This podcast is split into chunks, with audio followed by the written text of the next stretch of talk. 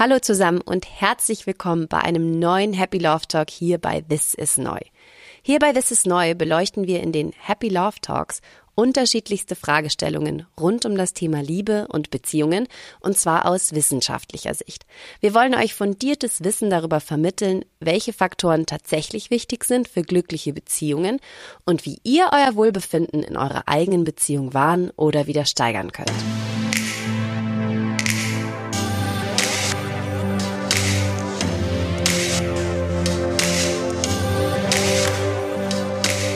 Einer unserer letzten Folgen haben wir darüber berichtet, wie wir das Feuer in Beziehungen auch in vielen Jahren wieder entfachen können.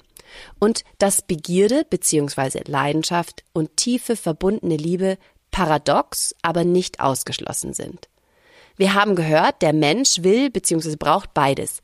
Liebe und Begierde, Geborgenheit und gleichzeitig Leidenschaft, Intimität und Mysteriosität, Sicherheit und Risiko. Und all das wollen wir in den meisten Fällen von ein und derselben Person. Und darin, sagt Esther Perel, Paartherapeutin und Psychologin, liegt eben das Paradoxon und die Herausforderung. Kann denn dann vielleicht eine Lösung auch einfach sein, diese paradoxen Bedürfnisse nicht mit ein und derselben Person zu stillen, sondern mit mehreren? Immer und immer wieder kommt die Frage auf, ist der Mensch denn überhaupt für ein monogames Liebesleben bestimmt? Oder ist dies eine rein normative Überzeugung aufgrund gesellschaftlicher Entwicklungen und vielleicht viel natürlicher, mehrere Personen gleichzeitig zu lieben? Für den heutigen Happy Love Talk ist das eigentlich total egal. Denn völlig abgesehen davon, ob Monogamie natürlich für uns Menschen ist oder nicht, erlaubt uns die Gesellschaft heute mehr und mehr auch offen zu zeigen, dass Partnerschaft und Liebe ganz unterschiedliche Formen annehmen kann. Und das ist wunderbar.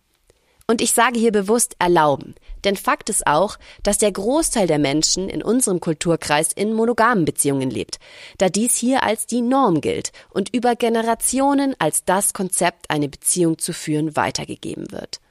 Etwas anders als die Norm, also die Masse zu tun, bedarf viel Mut. Und wir sehen heute, dass durch das Mutigsein vieler Einzelner und dadurch das langsame Erschaffen neuer Normen mehr und mehr Menschen sich trauen, ihre ganz persönliche Version von Beziehung zu leben. Wie gesagt, in der heutigen Folge geht es nicht darum zu analysieren, welche Beziehungsform wie zu bewerten ist. Denn aus unseren Augen sind alle Arten von Beziehungen genau richtig, solange die Beteiligten damit glücklich sind.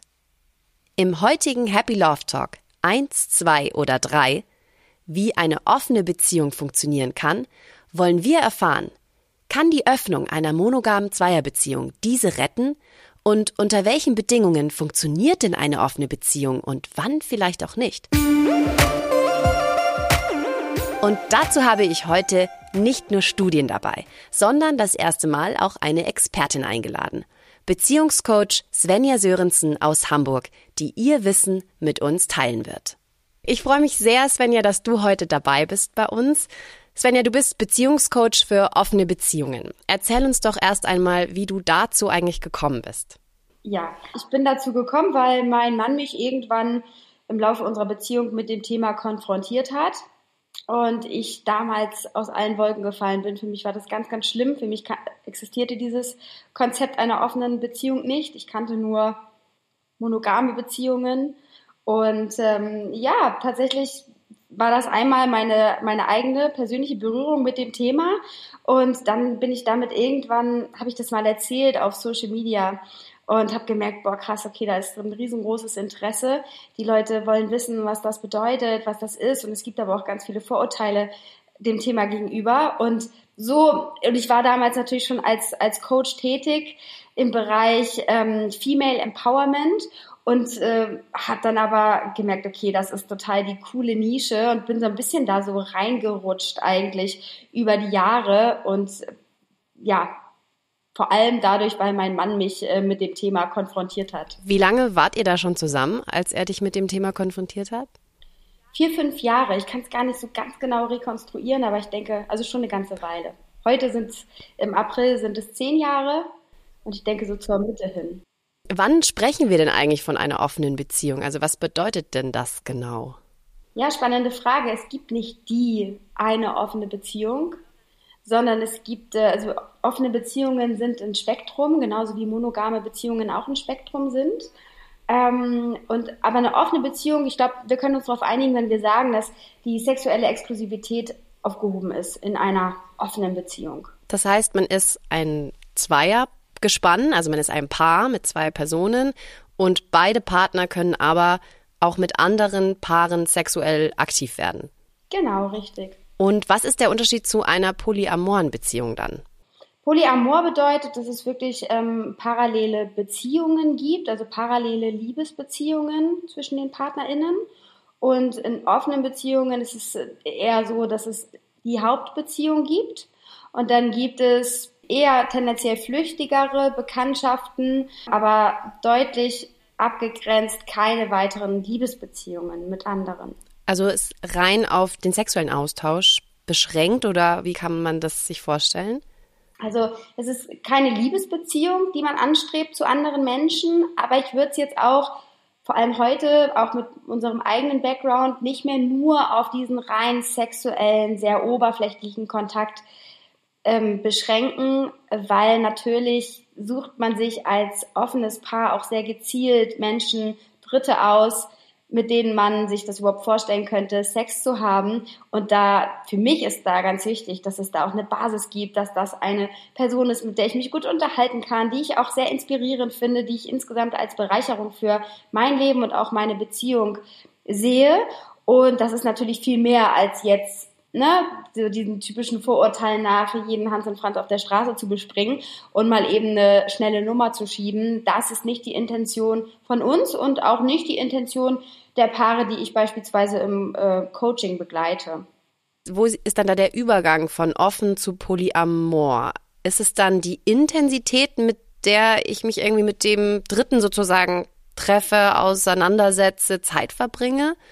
Oder geht es da um Gefühl? Also, dass ich quasi dieses Gefühl nicht unbedingt habe des Verliebtseins, des Liebens. Das ist äh, eine tolle Frage, weil die Grenzen sind natürlich fließend und ähm, ich glaube, jedes Paar, das sich so ein bisschen raus aus die traditionelle Monogamie gewagt hat, wird feststellen, dass es immer so Entwicklungsstufen gibt. Ähm, Viele haben Angst vor diesen Emotionen. Was ist, wenn sich jemand verliebt, auch in einer offenen Beziehung? Und das darf auch für gar keinen Fall sein. Und ich beispielsweise strebe keine weitere Partnerschaft an, aber ich habe mich durchaus auch schon mal verknallt.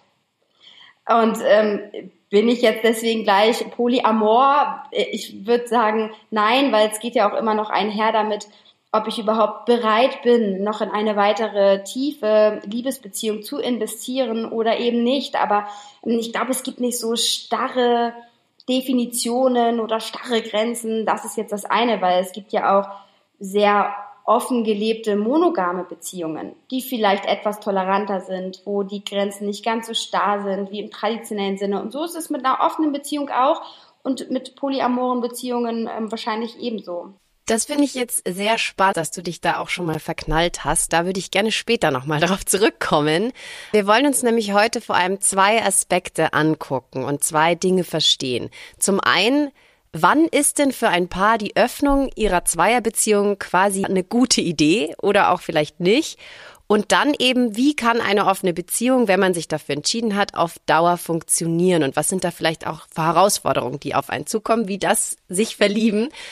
Aber erstmal, wann ist denn deiner Erfahrung nach es sinnvoll, eine Beziehung zu öffnen? Also welche Motivation würdest du sagen, ist so die richtige Motivation?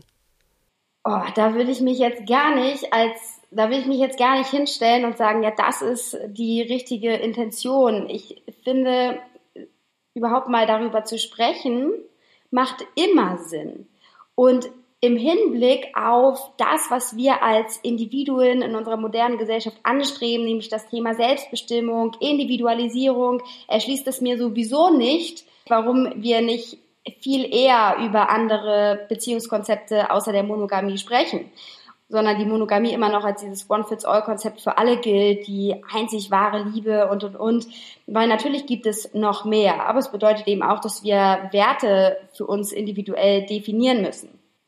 So und äh, ja, ein richtiger Zeitpunkt, die Beziehung zu öffnen, ist natürlich vor allem dann oder darüber zu sprechen, wenn einer der PartnerInnen mit diesem Konzept in Berührung kommt und davon nicht losgelassen wird. Das ja einfach merkt, hey, das ist was, so, das macht was mit mir, was steckt dahinter, ich bin neugierig, ähm, ich könnte mir vorstellen, das wäre was für mich. Oder auch, ähm, dass schon selber innerhalb der Beziehung Erfahrung mit ähm, Fremdgehen und Co. stattgefunden hat. Also einer der PartnerInnen hat offensichtlich das Bedürfnis auch nach Nähe und Intimität zu jemand anderem. Und ich finde, da sollten wir viel, viel offener drüber drüber sprechen, dass das nichts Schlimmes ist, sondern ganz im Gegenteil ein ganz normales Phänomen ist und ein völlig menschliches Bedürfnis.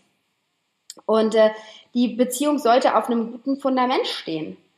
Ja, es sollte möglich sein, innerhalb der Beziehung über unterschiedliche Bedürfnisse sprechen zu können. Und wir haben da ja leider so ein bisschen so ein äh, verqueres Bild von, von Beziehungen, nämlich dieser Symbiose der PartnerInnen, diese Verschmelzung ineinander, dieses Du bist meine perfekte Ergänzung, du machst mich ganz, äh, du, ne, so dieses und das ist natürlich schwierig, damit ähm, sprechen wir uns ja die Unterschiedlichkeiten ab oder nehmen das, um daraufhin irgendwie die ganze Beziehung in Frage zu stellen. Aber wir sind ja immer noch Individuen, auch wenn wir in einer Liebesbeziehung sind. Wir haben ja trotzdem noch eigene Vorstellungen vielleicht von unserem Leben. Da dürfen wir, glaube ich, anfangen, da wieder mehr drüber zu sprechen, dass das in Ordnung ist.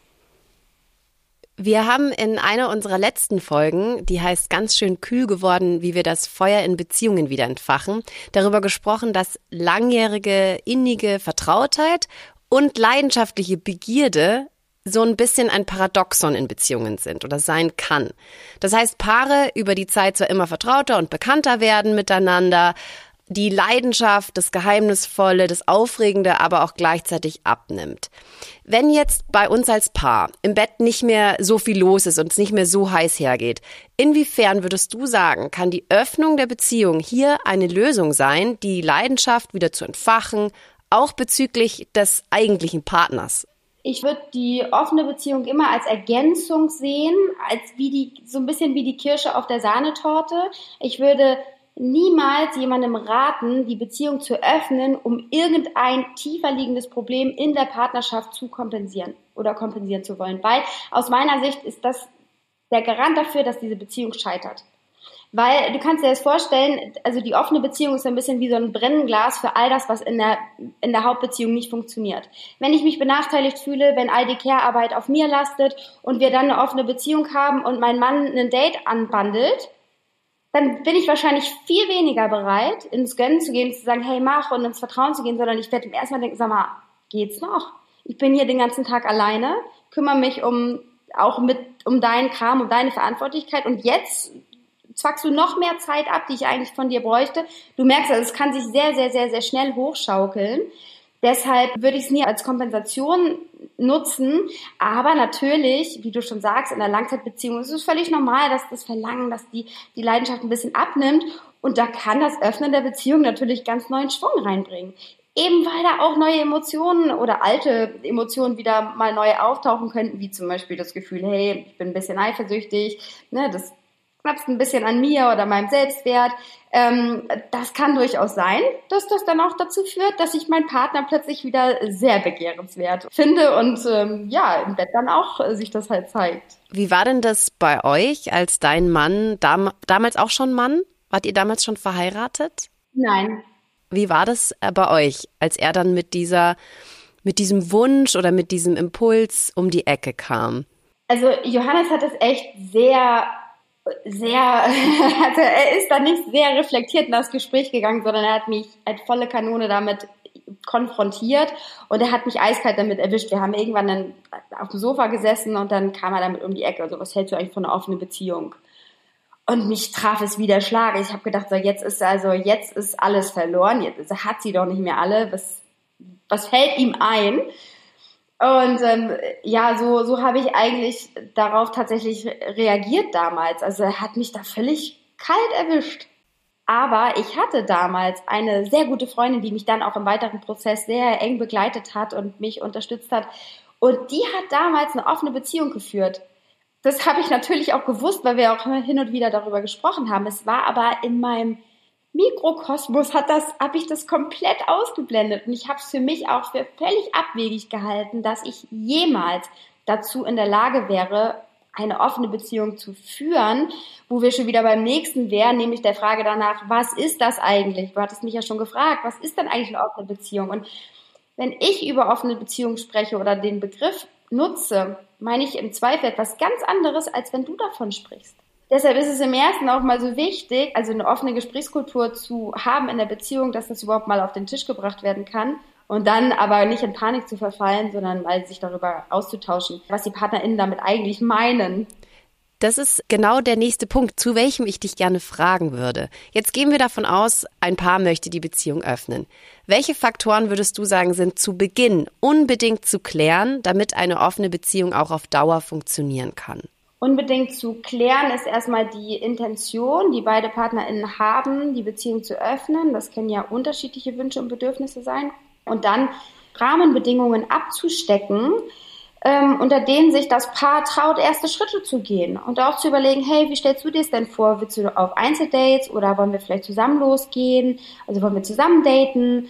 Ähm, wie steht es um deine sexuelle Orientierung? Das ist ja auch so ein Tabu- und Schamthema, was in vielen Beziehungen gar nicht ähm, kommuniziert wird eigentlich. Das sind Dinge, die sollte man auf der Kette haben. Und ja, stellt erstmal euren Regelkatalog auf. Es gibt einem Sicherheit, weil natürlich ist das Loslassen auch mit einem Kontrollverlust verbunden. Und ich, ich muss plötzlich lernen, wirklich zu vertrauen, mich wirklich auf meinen Partner, meine Partnerin zu verlassen. Aber kann ich das auch? Weiß ich noch nicht. Deshalb ist das erstmal so ein Vertrauensvorschuss und Regeln, Rahmenbedingungen, Absprachen geben einem natürlich erstmal das Gefühl von Kontrolle. In der Regel ist es so, dass wenn es sehr viele Regeln gibt, sich im Laufe der Zeit herausstellt, dass einige davon nicht praktikabel sind oder man sie dann doch nicht braucht. Ja, und dann sollte sich das Paar darüber im Klaren sein oder sich absprechen, wie sie sich nach einem Date zum Beispiel wieder begegnen wollen und dass also auch eine Aftercare stattfindet.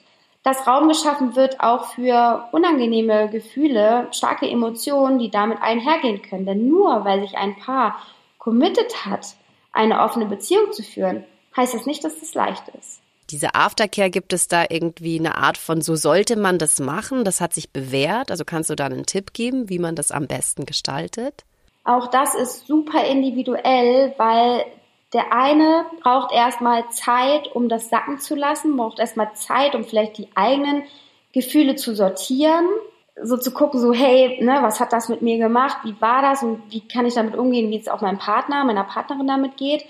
Und ein anderer ist vielleicht so, muss sofort alles wissen und braucht direkt diese enge Verbindung wieder zum Partner als Sicherheit. Also ich glaube, man muss sich im ersten Moment als Paar vielleicht sowas sagen wie, hey, auch wenn das vielleicht nicht so einfach für mich ist, ich werde mir größte Mühe geben, dir respektvoll wieder zu begegnen und dich auch mit offenem Herzen wieder zu empfangen.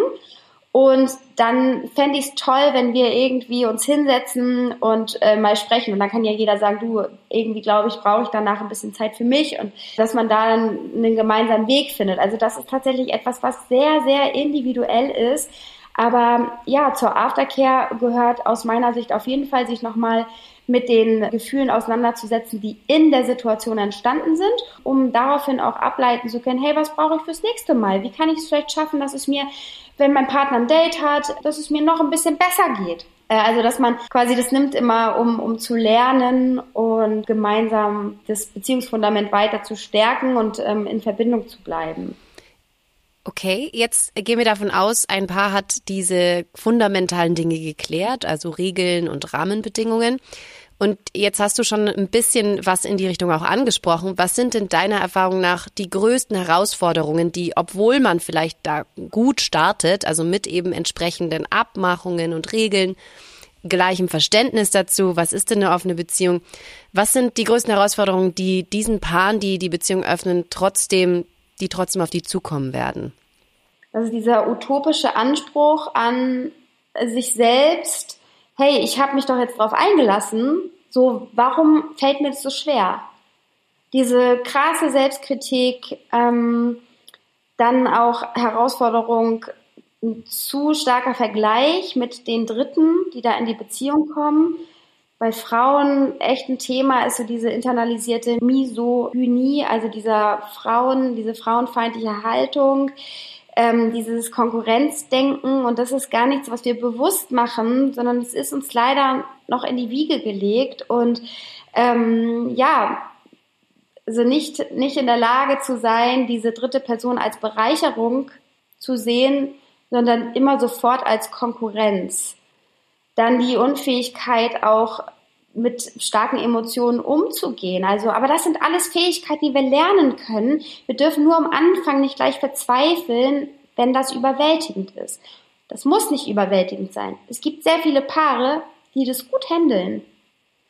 Aber es gibt auch jene, die das nicht so gut hinkriegen im ersten Moment, beziehungsweise nicht ihrem eigenen Anspruch entsprechen und denen das auf die Nase fällt und die dann sagen, boah, ja, wenn das so schwer, schwer für mich ist, dann ist das vielleicht nichts für mich.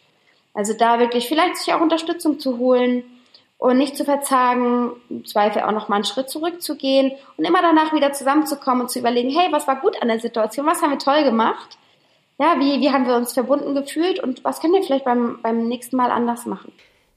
Dieses Thema mit der Konkurrenz hängt ja auch mit dem Thema Eifersucht und Vertrauen wahrscheinlich ein bisschen zusammen und auch mit dem Thema Selbstwert. Wie ist es denn mit Eifersucht und Vertrauen? Also können prinzipiell Menschen, die sowieso nicht eifersüchtig sind, leicht eine offene Beziehung führen oder überhaupt nur? Also Menschen, die irgendwie wissen, ich bin da sowieso eher ein eifersüchtiger Typ, ähm, sollten die da dann eher die Finger davon lassen oder kann man das dann trotzdem meistern? Aus meiner Sicht kann man es absolut meistern. Es ist, am Ende ist es Impulskontrolle. Nur weil ich eine offene Beziehung führe, heißt es ja nicht, dass ich nicht mehr eifersüchtig sein darf oder ja, die Eifersucht geht nicht weg, nur wenn man sich ähm, entschließt, eine offene Beziehung zu führen. Es geht vielmehr um den Umgang mit Eifersucht. Es geht auch um ein sich selbst liebevoll an die Hand nehmen. Natürlich geht es auch darum, vom Partner Verständnis und Empathie zu erfahren. Aber grundsätzlich kann auch jemand, der Eifersucht spürt, und das tue ich auch, und das tut mein Mann übrigens auch, eine offene Beziehung führen. Es geht wirklich darum, wie gehe ich mit meiner Eifersucht um und natürlich die auch zu ergründen, wo kommt die eigentlich her? Eifersucht geht bei mir Hand in Hand mit, also ob ich mich gut um mich kümmere oder nicht. Und je schlechter ich mich um mich selbst kümmere, ja, ich habe das Gefühl, dann, dann gerate ich aus der Balance und dann bin ich auch eher eifersüchtig oder verunsichert wenn da jemand ins, äh, ins Spiel kommt. Ah, das ist sehr spannend. Das hat also eher was dann mit einem selbst auch wieder zu tun, mit der Self-Care, die man vielleicht betreibt oder auch nicht betreibt, wie man dann die Eifersucht spürt. Wie geht ihr ganz konkret um äh, mit solchen Situationen, wenn dann Eifersucht da ist? wenn Eifersucht da ist, früher bin ich diesem Impuls der Eifersucht sofort nachgegangen. Ich habe dann sofort getan, was die Eifersucht von mir wollte, dass ich tue, um wieder diese Kontrolle irgendwie zurückzuerlangen, um mich kurzzeitig besser zu fühlen. Heute, wenn ich merke, dass ich eifersüchtig bin, dann ist der erste Schritt für mich erstmal innezuhalten. Zu merken, oh, okay, das fühlt sich jetzt aber nicht so gut an. Was ist das denn? So erinnert mich die Situation vielleicht an etwas? Also fühle ich mich irgendwie ja, getriggert oder was auch immer. Und dann auch ähm, mit meinem Partner zu sprechen und auch zu sagen, hey, das fühlt sich gerade gar nicht gut an für mich. Und dabei meine ich nicht, mit dem Finger auf ihn zu zeigen und zu sagen, du bist schuld daran, dass es mir gerade schlecht geht, sondern bei mir zu bleiben und zu sagen, das macht was mit mir, was es auch immer ist. Also wirklich zu lernen, das auch auszusprechen, zu verbalisieren, dem Partner gegenüber. Und indem man das tut, fällt schon ein Riesenstein oftmals ab. Insbesondere natürlich dann, wenn der Partner, die Partnerin es dann auch noch schafft, nicht sofort wieder zu responden oder das Gefühl der Eifersucht wegnehmen zu, zu wollen von einem, sondern einfach da ist, vielleicht eine Hand anbietet und sagt, okay, ich sehe, dass du bist gerade verletzt oder du bist gerade sehr eifersüchtig. Lass uns mal drüber sprechen und vielleicht auch, wie kann ich dich unterstützen? Ja, aber das erfordert natürlich, dass sich beide, dass nicht sofort auch die Beziehung irgendwie bedroht ist. Wenn man sich auch keine Vorwürfe macht und es auch nicht darum geht, dass der andere sofort dafür sorgt, dass es einem wieder besser geht. Das hat wahrscheinlich auch dann viel mit diesem sicheren Fundament zu tun, ob man dann eben Eifersucht, die dann trotzdem da ist, mit der gut umgehen kann. Würdest du sagen, dass ein starkes Commitment füreinander ein wichtiger Erfolgsfaktor dafür ist, dass eine offene Beziehung auch funktioniert? Ja, ganz klar. Starkes Commitment und auch diese Haltung, ich begegne dir als Individuum, ich begegne dir als Mensch mit unterschiedlichen Bedürfnissen und Wünschen. Und das ist okay. Und ich, ich möchte dich wachsen sehen. Ich möchte, dass du innerhalb der Beziehung wachsen kannst und ich möchte dich unterstützen, ich möchte dich fördern. Und ja, ich fordere dich auch heraus, wenn ich dich mit Wünschen und Bedürfnissen konfrontiere, mit denen du dich vielleicht gar nicht selber identifizieren kannst. Aber ich mute mich dir zu und du kannst dich mir auch zumuten in deiner Andersartigkeit oder Unterschiedlichkeit. Und ich liebe dich und akzeptiere dich so, wie du bist. Und ich bin daran interessiert, mit dir eine gemeinsame Lösung zu finden für unsere Herausforderung. Jetzt hattest du es vorhin schon angesprochen und ich glaube, das ist auch ein Faktor, warum viele davor vielleicht so ein bisschen zurückschrecken, dieses Konzept überhaupt mal anzudenken. Die Angst, man könnte sich ja dann verlieben und eben die eigene Partnerschaft dadurch eigentlich bedrohen mit diesem Konzept. Dir ist es mal passiert. Was passiert denn da dann mit der Beziehung? Ja, was ist, wenn sich jemand verliebt? Das ist eine der häufigsten Fragen, die mir gestellt wird. Und mir ist es passiert, als ich einen Mann kennengelernt habe und witzigerweise habe ich den bis heute nie persönlich kennengelernt wir haben auch keinen Kontakt mehr, aber der Kontakt fand halt statt. Er hat mich damals auf Instagram angeschrieben und zu 99 Prozent antworte ich auf diese Nachricht nicht, weil sie in der Regel auch plump sind und ähm, so viele erreichen mich jetzt auch nicht, äh, so viele Date-Anfragen, aber der schrieb mir eine Nachricht und äh, fragte mich ganz konkret nach einem Date. So, er sei in Hamburg und, hm, und er würde selber mit seiner Beziehung, mit seiner Freundin eine Beziehung führen. Und erst war ich so, nee, ist mir zu kurzfristig, kenne ich nicht, möchte dich nicht treffen, wir sind auch nicht da, wie auch immer. Auf jeden Fall hat er eine Absage kassiert. Irgendwie ließ mich das aber nicht los, weil er dann auch noch sehr charmant irgendwie darauf geantwortet hat, ja, alles gut und war super respektvoll. Naja, und dann sind wir uns irgendwie gegenseitig gefolgt und so nahm das irgendwie seinen Lauf. Er hat mir optisch super gut gefallen und ähm, war auch total, ja, war ein guter Typ. Es hat irgendwie direkt gepasst. Johannes war übrigens zu der Zeit, also der war sofort im Bilde. Ich habe ihm sofort erzählt, hey, ich habe mich jemand nach einem Date gefragt, der sieht echt nett aus und total sympathisch. Habe ihm jetzt erstmal abgesagt, aber ich bin ihm auf Instagram gefolgt. Also ich habe ganz ehrlich erzählt, was da passiert ist.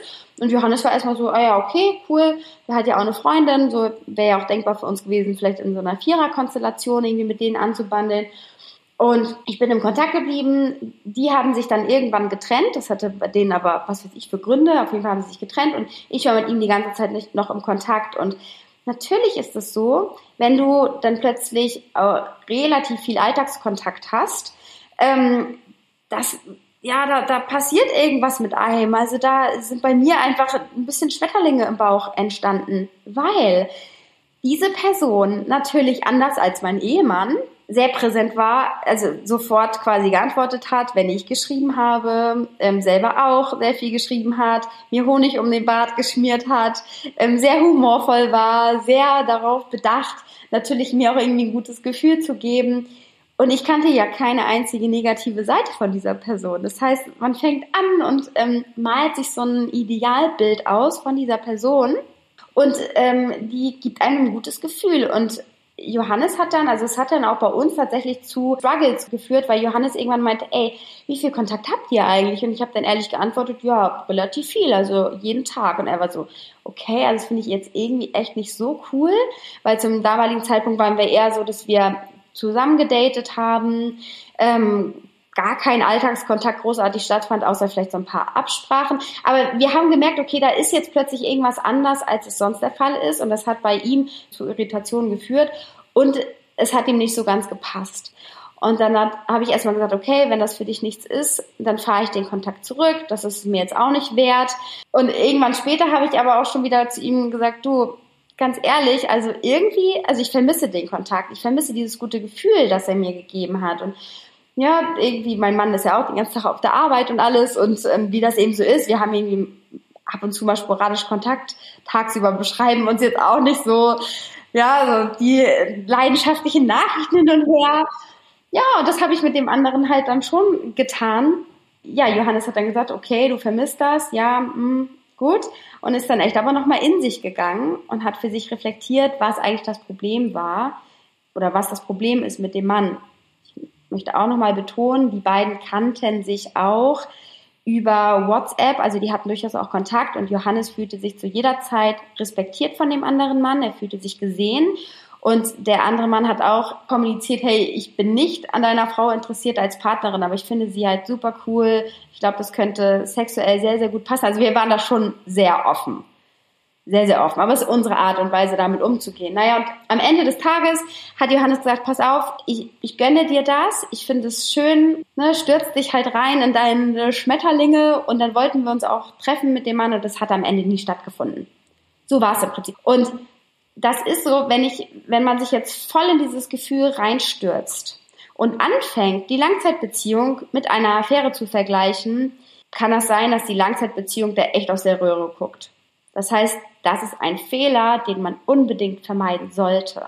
Und es ist viel sinnvoller, ranzugehen und zu sagen, warum kann da nicht beides koexistieren? Warum kann ich denn keine glückliche Langzeitbeziehung haben? Ja, auch mit ihren Routinen, auch mit vielleicht dieser, manchmal nennt es Langeweile oder was du willst, einfach ein bisschen mehr Ruhe, ein bisschen mehr Ruhe. Und trotzdem kann da vielleicht eine Person sein, die so ein bisschen wieder das Kribbeln hervorruft. Nur ich sollte halt nicht anfangen, wirklich beides miteinander zu vergleichen, weil das wird einer Langzeitbeziehung einfach nicht gerecht. Und wir dürfen natürlich auch uns nicht verlieren in diesem Idealbild, was wir von einer Person haben, die wir längst nicht so lange kennen wie unseren Langzeitpartner oder Partnerin. Da sind wir schon ähm, beim nächsten Stichwort und zwar Zeit. Unsere HörerInnen wissen bereits aus früheren Folgen, dass es zum Beispiel nach Studien von Psychologieprofessor und Beziehungsforscher Guy Bodenmann, ganz essentiell ist für das partnerschaftliche Glück, miteinander Paarzeit zu verbringen. Wenn ich jetzt Kinder, Arbeit und eben Partnerschaft und und und hab, dann schaffen es viele ja schon bereits nicht in diesem Zweiergespann genug Zeit füreinander aufzubringen. Wie funktioniert es jetzt, wenn man dann auch noch andere Beziehungen beziehungsweise eben Aktivitäten mit anderen, mit Dritten nebenher führt? Leidet denn dann die partnerschaftliche Zeit nicht noch mehr und damit sozusagen auch das Glück? Ich glaube, das ist immer eine Sache der, der Interpretation und Bewertung auch. Äh, und natürlich auch, wie viel Zeit habe ich denn wirklich mit meinem Partner? Und nehmen, nehmen wir uns auch Paarzeit. Weil bei vielen plätschert so eine Hauptbeziehung einfach nebenher. Und das ist ein Problem, weil Beziehungen einfach kein Selbstläufer sind. Und es ist völlig unabhängig von ihrem Label, ob monogam oder offen. Aber wir können uns nicht darauf ausruhen, dass unser Partner einfach da ist, sondern um irgendwie verliebt zu sein und um eine funktionierende Beziehung zu führen, in der alle äh, möglichst glücklich sind, das ist Arbeit aus meiner Sicht. Und das klingt furchtbar unromantisch und das ist was, was viele nicht hören wollen. Aber aus meiner Sicht ist das so. Und wir sind zehn Jahre zusammen. Wir haben beide unser, mein Mann äh, hat auch ein Startup gegründet vor ein paar Jahren. Ich habe meine Selbstständigkeit. Wir haben einen kleinen Sohn ja, wenn wir nicht aufpassen und wenn wir nicht bewusst uns Zeit einplanen, und damit meine ich zum Beispiel einmal im Quartal wirklich ein, wirklich Paarzeit, exklusive Paarzeit. Der Kleine, vielleicht mal ein, zwei Tage bei Oma und Opa und wirklich nur mal Johannes und ich. Oder auch bewusst als Familie ist natürlich auch legitim. Ja, muss ja jetzt nicht nur exklusive Paarzeit ohne das Kind sein. Es kann auch mit Kind möglich sein. Ähm, aber wirklich zu gucken, dass man da nicht auf der Strecke bleibt. Äh, und auch regelmäßig mal einen Check-in machen, der vielleicht nicht gleich bedeutet, zwei Tage oder einen ganzen Tag weg zu sein, sondern auch sich mal Fragen zu stellen. Wie geht es dir eigentlich gerade in unserer Beziehung? Wenn du auf die letzte Woche, die letzten zwei, drei Wochen schaust, hat es was gegeben, wo du dich von mir besonders geliebt und wertgeschätzt gefühlt hast oder auch andersrum auch nicht. So, wie kann ich dir, ne, wie kann ich dir das Gefühl geben, von mir geliebt und wertgeschätzt zu werden? Was brauchst du von mir? Also wirklich da mal drüber zu sprechen. Macht aber keiner, weil ich glaube, diese Erwartungshaltung ist immer noch, dass der Partner mich halt glücklich macht und mir meine Wünsche und Bedürfnisse von den Lippen abliest. Sorry, aber also wir können uns ja nur vor den Kopf gucken. Wir müssen schon irgendwie auch selber Verantwortung für uns selbst und unsere Bedürfnisse übernehmen und die dann auch ansprechen. Was macht man jetzt in einer offenen Beziehung, wenn man den Sex mit der anderen Person besser findet als mit dem eigenen Partner oder der eigenen Partnerin? Es ist ja kein, keine zwingende Voraussetzung für eine glückliche Partnerschaft, dass der Sex mit dem Hauptpartner der beste Sex des Lebens ist ist natürlich das, was wir irgendwie uns wünschen. So ähm, und ja, es kann sein, dass da jemand kommt, mit dem der Sex äh, richtig krass ist. Und das kann ein Problem sein, muss aber nicht.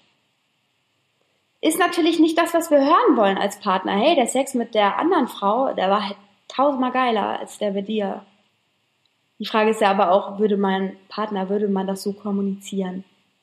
Wenn das so ist, wenn der Sex mit der anderen Person jetzt so viel besser ist als der Sex mit meinem Hauptpartner, was ist denn das, was mich an dem Sex mit der anderen Person so wahnsinnig gemacht hat? Also im positiven Sinne. Was war denn das?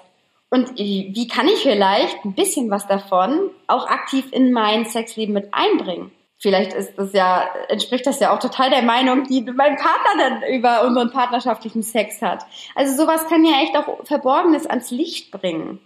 Wir können selber ja auch neue Impulse reinbringen. Gerade bei so einem langjährigen partnerschaftlichen Sex, der sehr oft sehr funktional ist, hat man sehr viele Ansatzpunkte, da Dinge anders zu machen. Und äh, ja, Affärensex ist halt ganz anders. Vielleicht bin ich selber auch eine ganz neue Rolle geschlüpft. Eine Rolle, die ich mich noch nie getraut habe, meinem Partner gegenüber zu zeigen. Vielleicht hat da eine ganz andere Kommunikation stattgefunden. Vielleicht habe ich gemerkt, boah, die Person hat irgendwas gemacht, das fand ich total toll. Könnte ich ja meinem Partner einfach mal erzählen, dass das was ist, was ich richtig aufregend und erotisch finde. Aber das braucht halt auch wieder Kommunikation und das ist einfach der Schlüssel zu funktionierenden Beziehungen, zu kommunizieren. Jetzt hast du schon erzählt, ihr seid mittlerweile verheiratet, schon zehn Jahre zusammen und habt ein Kind. Wie geht man denn nach außen mit diesem Beziehungsmodell am besten um? Was würdest du Paaren dahingehend raten und gibt es da jetzt auch irgendwie Besonderheiten, wenn man Kinder hat? Es kommt immer ganz darauf an, natürlich, wie alt die Kinder sind. Unser Sohn ist jetzt drei, für den ist das jetzt nicht so ähm, relevant. Aber wir haben natürlich Angst davor, gesellschaftlich abgestempelt zu werden. Wir sind lange noch nicht so weit, dass wir in puncto Sexualität wirklich offen sein können. Niemand muss nach außen kommunizieren, dass er oder sie eine offene Beziehung führt.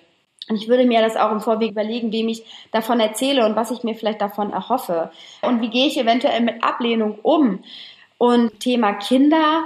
Am Ende des Tages äh, brauchen Kinder keine monogame Beziehung der Eltern, um glücklich zu sein und eine tolle Kindheit zu haben, sondern Kinder brauchen verlässliche Bezugs- und Erziehungspersonen, von denen sie sich geliebt fühlen und es ist eigentlich unabhängig von, von der Beziehungsform. Und hier ist es auch nicht so, dass ständig fremde Leute ein- und ausgehen und unser Sohn sich hier irgendwas mit angucken muss, was vielleicht nicht kindgerecht ist.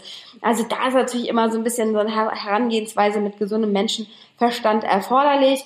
Das ähm, Kindeswohl sollte an erster Stelle stehen. Und that's it. Aber wir haben halt vor allem Schiss, unser Gesicht zu verlieren und von anderen irgendwie ähm, schlecht bewertet zu werden oder sowas, verurteilt zu werden.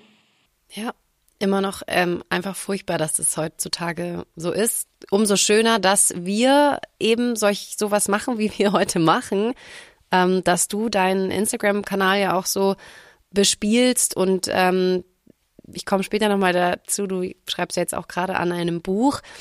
Jetzt erst nochmal eine Frage. Ich spule jetzt nochmal so ein bisschen zurück. Jetzt spielt ein Partner erstmal mit dem Gedanken, die eigene Beziehung gerne zu öffnen. Weiß aber gleichzeitig auch ziemlich sicher, dass die Partnerin oder der Partner das nicht so prickelnd findet. Was würdest du denn sagen, Du hast es ja auch selbst jetzt erlebt. Du hast gesagt, dein Mann hat da irgendwie sich den schlechtesten Zeitpunkt ausgesucht oder halt vielleicht nicht den optimalsten. Was würdest du denn ähm, jemandem raten, der sagt, oh, ich, ich spiele mit dem Gedanken, ich traue mich nicht so richtig, ich habe Angst, dass es sofort abgeschmettert wird? Was kann man denn dieser Person raten? Sich auf das Gespräch vorzubereiten, macht total Sinn. Ja, dazu gehört einmal die eigene Intention mal abzuklopfen, so was ist vielleicht für mich das Bedürfnis dahinter, wie kann ich mir das vorstellen, also mal das zu definieren, eine offene Beziehung, was wäre jetzt für mich eine Vorstellung, mit der ich mich anfreunden könnte, was wären vielleicht für mich erstmal No-Gos?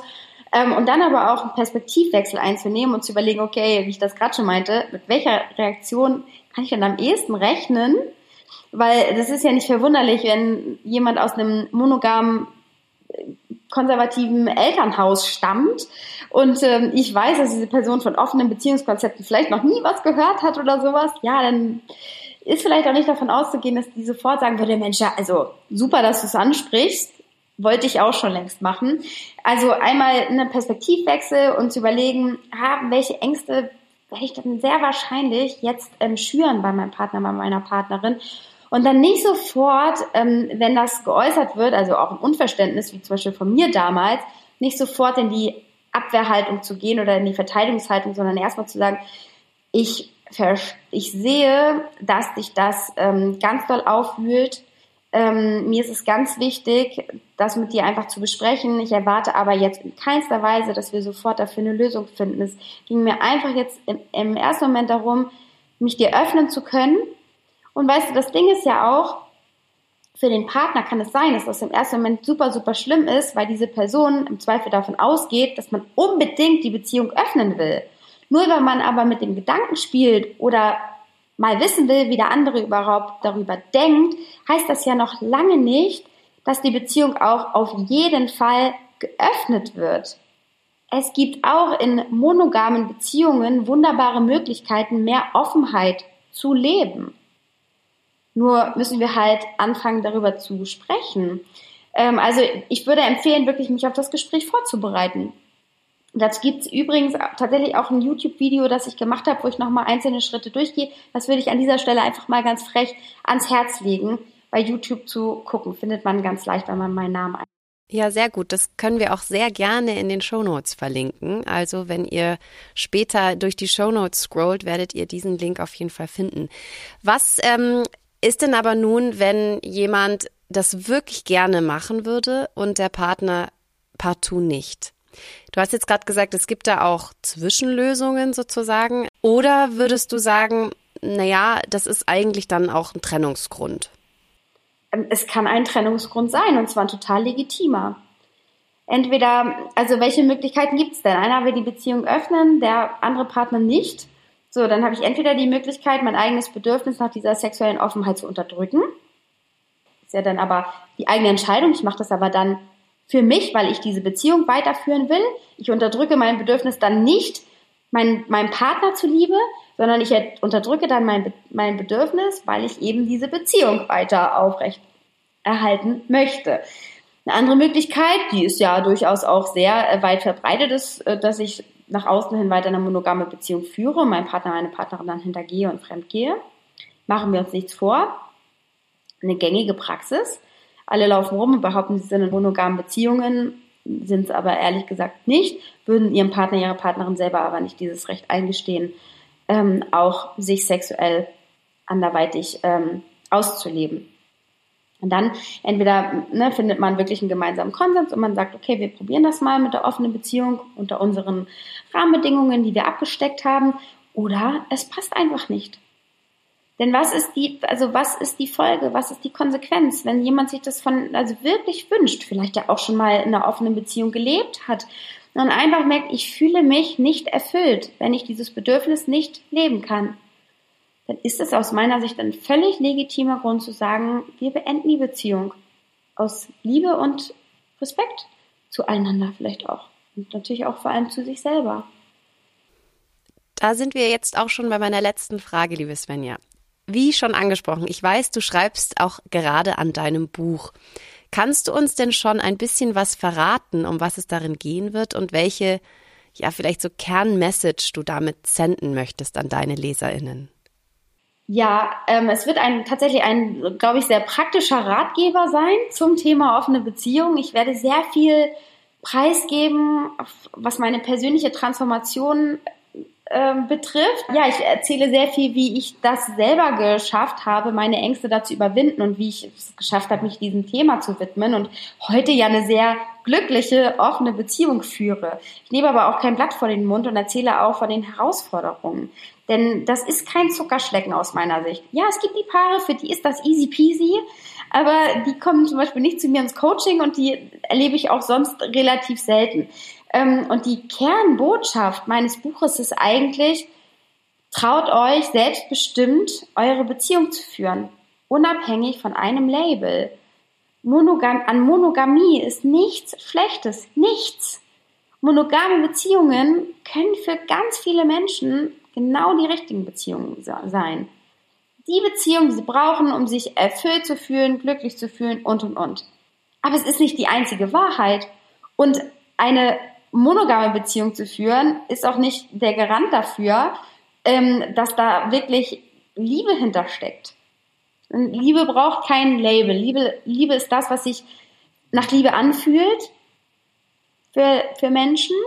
Und ähm, ja, es geht mir darum, wirklich nicht die offene Beziehung zu promoten oder ein Buch zu schreiben, das wegführt von Monogamie, sondern es ist ein Ratgeber hinzu, hey, schaut doch mal, was es noch so gibt. Und so könnte eine offene Beziehung funktionieren. Schön. Diesen schönen abschließenden Worten ist nichts mehr hinzuzufügen von meiner Seite. Vielen, vielen Dank, Svenja, für deine Zeit und vor allem dein Wissen, was du uns jetzt hier heute in diesem Happy Love Talk mitgegeben hast. Dankeschön. Sehr gerne. Vielen Dank. Das war unser Happy Love Talk zum Thema 1, 2 oder 3, wie eine offene Beziehung funktionieren kann. Hört auch beim nächsten Mal wieder rein und abonniert unseren Kanal, wenn euch diese Folge gefallen hat. Hier bei This is Neu berichten wir euch, welche Faktoren uns aus wissenschaftlicher Sicht tatsächlich glücklich machen, individuell und in Beziehung. Schaut doch unbedingt mal auf unserer Seite www.thisisneu.com vorbei. Dort findet ihr alle Infos zu uns und unseren Angeboten und könnt auch Einzel- oder Paar-Coachings buchen. Im Coaching arbeiten wir mit euch dann ganz individuell an euren persönlichen, beruflichen und Beziehungszielen. Mein Name ist Josephine, vielen Dank fürs Zuhören und bis zur nächsten Folge hier bei This is Neu.